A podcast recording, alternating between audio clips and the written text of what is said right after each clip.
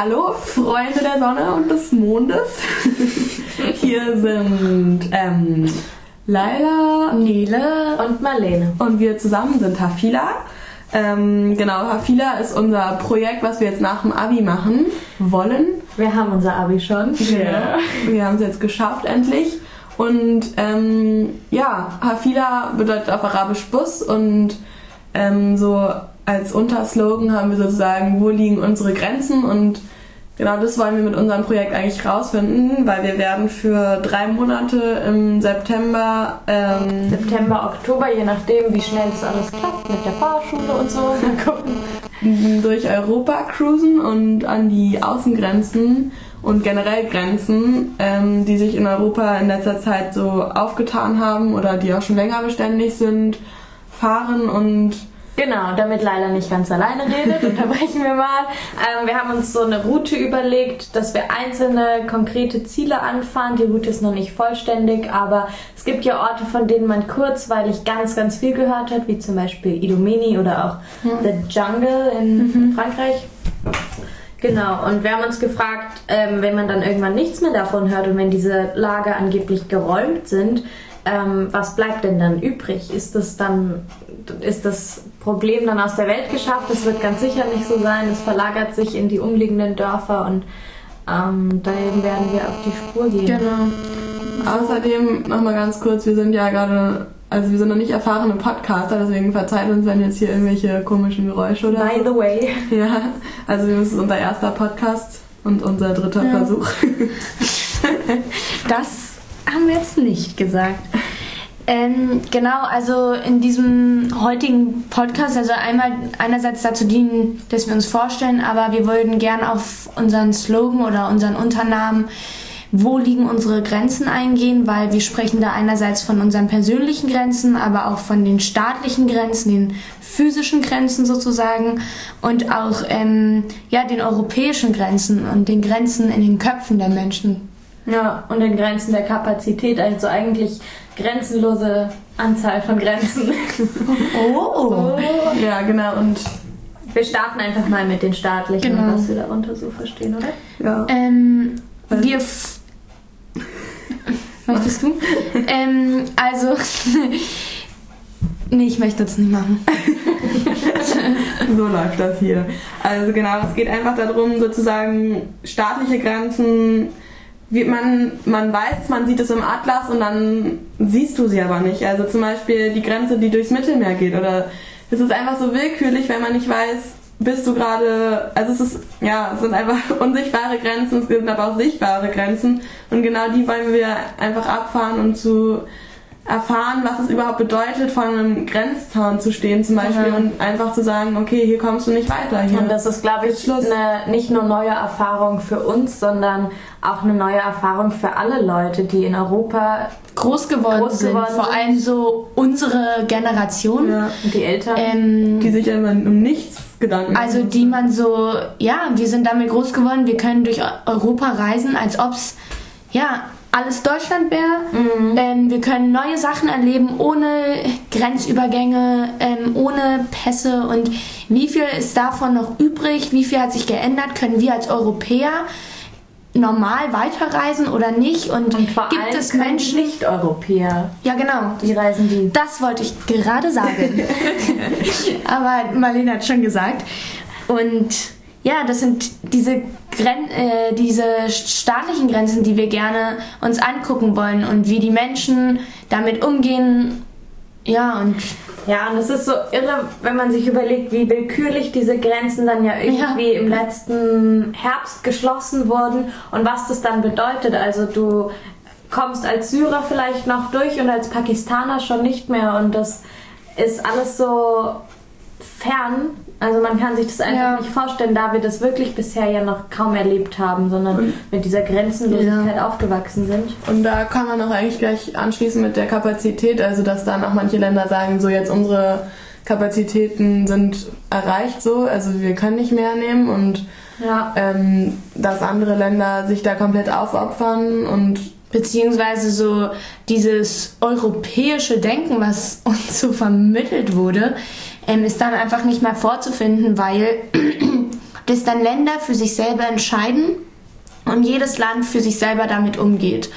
Und es ist ja klar, wenn fünf Länder sagen, hier ist Schluss und dann sagen drei Länder, nein, wir nehmen noch weiter auf, dann werden das natürlich immer mehr Leute, die nur noch in diese drei Länder kommen und ja. dann ist da irgendwann eine Kapazität erreicht. Also, also uns geht es auch darum, wir werden da nicht sofort eine Antwort finden, nee. aber das beschäftigt uns so. Gibt es diese eine Grenze der Kapazität? Was passiert denn, wenn man die vermeintlich dann ausgeschöpft hat?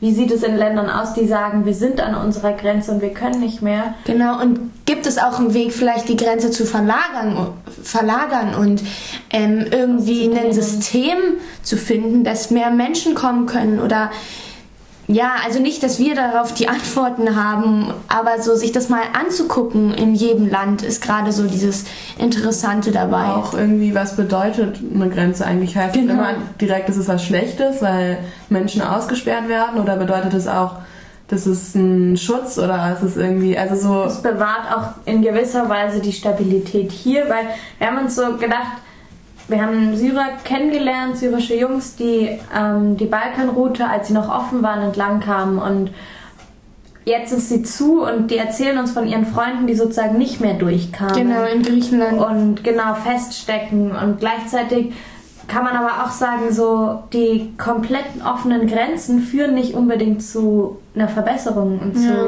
zu Und das ist was einen so zwiespaltet. Auf der einen Seite möchte man einfach nur, dass dass es alles vorbei ist und wirklich einfach jeder mit seiner Familie zu sein, sein kann, einfach wirklich in Sicherheit leben kann und nicht über die Grenzen wie bekloppt rennen muss und in jeder Sekunde erschossen werden kann. Das ist sowas so, hä?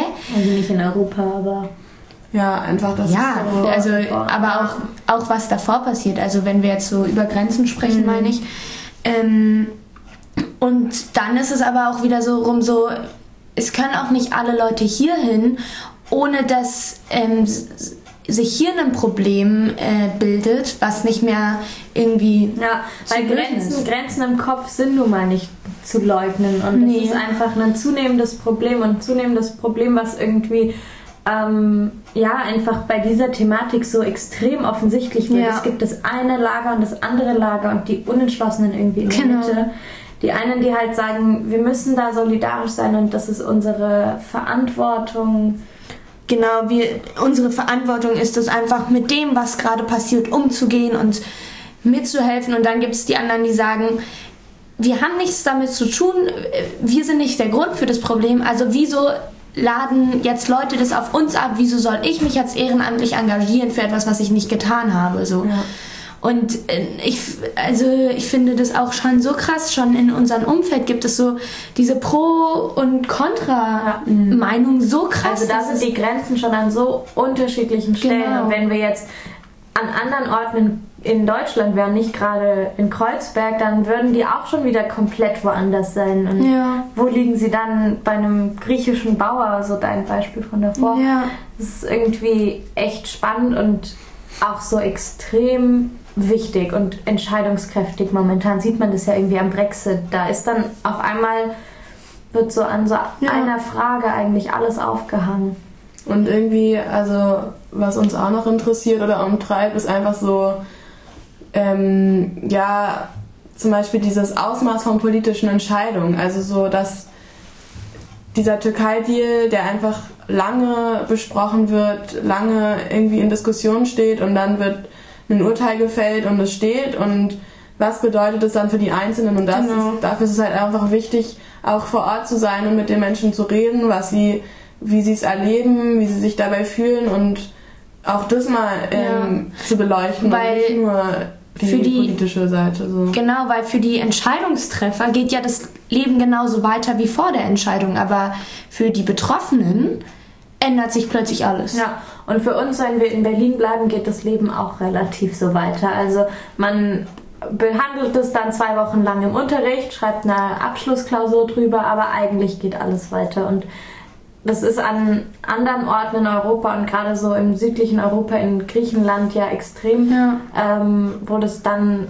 so viele Schicksale betrifft mhm. und und ähm, deswegen wollen wir auch einfach austesten, wo unsere eigenen Grenzen ja. liegen. Also wie wir mit dieser Situation, wenn wir wirklich direkt damit konfrontiert werden und nicht aus zweiter Hand über Medien oder so, sondern wenn wir wirklich direkt vor Ort sind, mit den Leuten reden und nicht nur von ihren Erfahrungen hören, sondern sie wirklich miterleben können und selber erfahren, wie, wie wir das aushalten, wo wir, wie wir sagen können, ja, und das, das wird schwer auszuhalten. Ja. Genau. Also ich glaube, also so viel kann man schon irgendwie abschätzen ja. und vermuten. Wobei ich glaube gar nicht, dass wir das abschätzen und vermuten können, sondern ich glaube, wenn wir dann da sind, ist es so boom und und deswegen fahren wir ja auch, genauso wie ja. Leute, die ins Ausland fahren, ihre Grenzen erfahren wollen ja. und irgendwie ein Work and Travel in Afrika machen, fahren wir an die Grenzen und erleben das nochmal anders und gucken so, was können wir aushalten und was müssen wir auch einfach aushalten, weil es die Realität ist. ist. so. Und auch weil es uns gerade später betreffen wird, weil genau. wir einfach die Generation sind, die,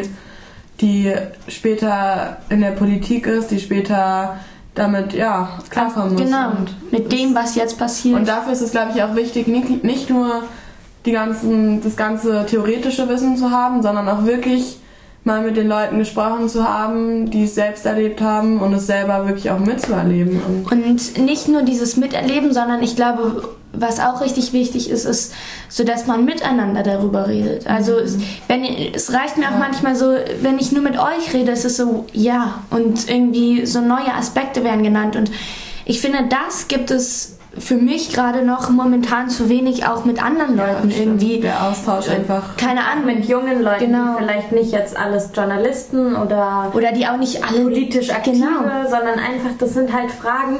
Wir sind auch nicht. Wir sind auch nicht Überzeugten, nein. sondern wir sind eigentlich eher total voll mit Fragen. Genau. Und wollen diesen Fragen aber irgendwie begegnen. Und ich glaube, da gibt es ganz viele Leute, genau. die eigentlich sagen so, das überfordert einen, weil man keine Antwort hat. Genau, das ist auch nichts, was du im Internet mal googeln kannst, so wie sieht es in zehn Jahren in der EU aus ja, oder so. Was soll ich tun? Ähm, das ist einfach was, was du wirklich jetzt mal selbst in die Hand nehmen musst und das wollen wir jetzt schaffen mit unserem Projekt. Genau, und, und wir wollen euch mit einbeziehen. Ja, ähm, eben so einen Austausch darüber schaffen, ja. einen Austausch auf einer Ebene, wo man einfach so ganz normal miteinander reden kann, wo man einfach sagen kann, ey, also so, was ihr gerade sagt, da bin ich aber in einer ganz anderen Meinung. Und einfach so, und das auf so einer Ebene, wo nicht gleich so ein Hass entsteht oder so, sondern einfach nur so darüber reden und gucken, okay, wie finden wir zusammen mhm. vielleicht eine Lösung oder einfach. Oder was sind auch eure Fragen einfach und ja, wir schauen es uns dann genau. vor Ort an. Oder ja, einfach. Wir sind sozusagen euer Fernrohr. genau, und durch das Podcast, deswegen machen wir das ja, wollen wir ähm, eigentlich das, was wir erleben, irgendwie versuchen, so gut wie möglich vermitteln, das zu vermitteln, weil. Ja, ich glaube, das ja. Reden ist dafür eignet sich am besten. zu reflektieren und eure Fragen zu beantworten. Ja. Also Schreibt uns. Auch schon im Vorhinein gerne, weil wir. Wenn ihr Ideen habt oder genau, was auch immer. Irgendwelche Anregungen. Ähm, ihr erreicht uns unter hafila.info at googlemail.com. Ja. Und auch, wir haben ja eine Webseite und das seht ihr aber alles nochmal in auf unserer genau. Soundcloud-Seite. Freunde, und ähm, damit wir das auch wirklich umsetzen können, brauchen wir etwas finanzielle Unterstützung für das Auto, für unseren Unterhalt. Natürlich steuern wir auch selber ähm, was bei, aber das kostet dann doch ein bisschen mehr. Und deswegen. Genau, haben wir eine Crowdfunding-Aktion gestartet. Die ja. läuft schon zwei Monate, ist auch relativ erfolgreich. 5500 sind schon zusammen. Vielen, vielen Dank schon mal dafür. Lasst uns jetzt gemeinsam alle Kräfte aktivieren, dass wir in den letzten knappen Monat, der noch übrig ist, nochmal 1000 Euro rocken und genau. Ja. Ja, schaut einfach mal auf der Seite vorbei. Das ist www.startnext.com slash und ja, wir bedanken uns schon mal fürs, dass ihr uns jetzt zugehört habt. Und freuen uns schon aufs nächste Mal. Genau, bis dahin. Ciao. Ciao.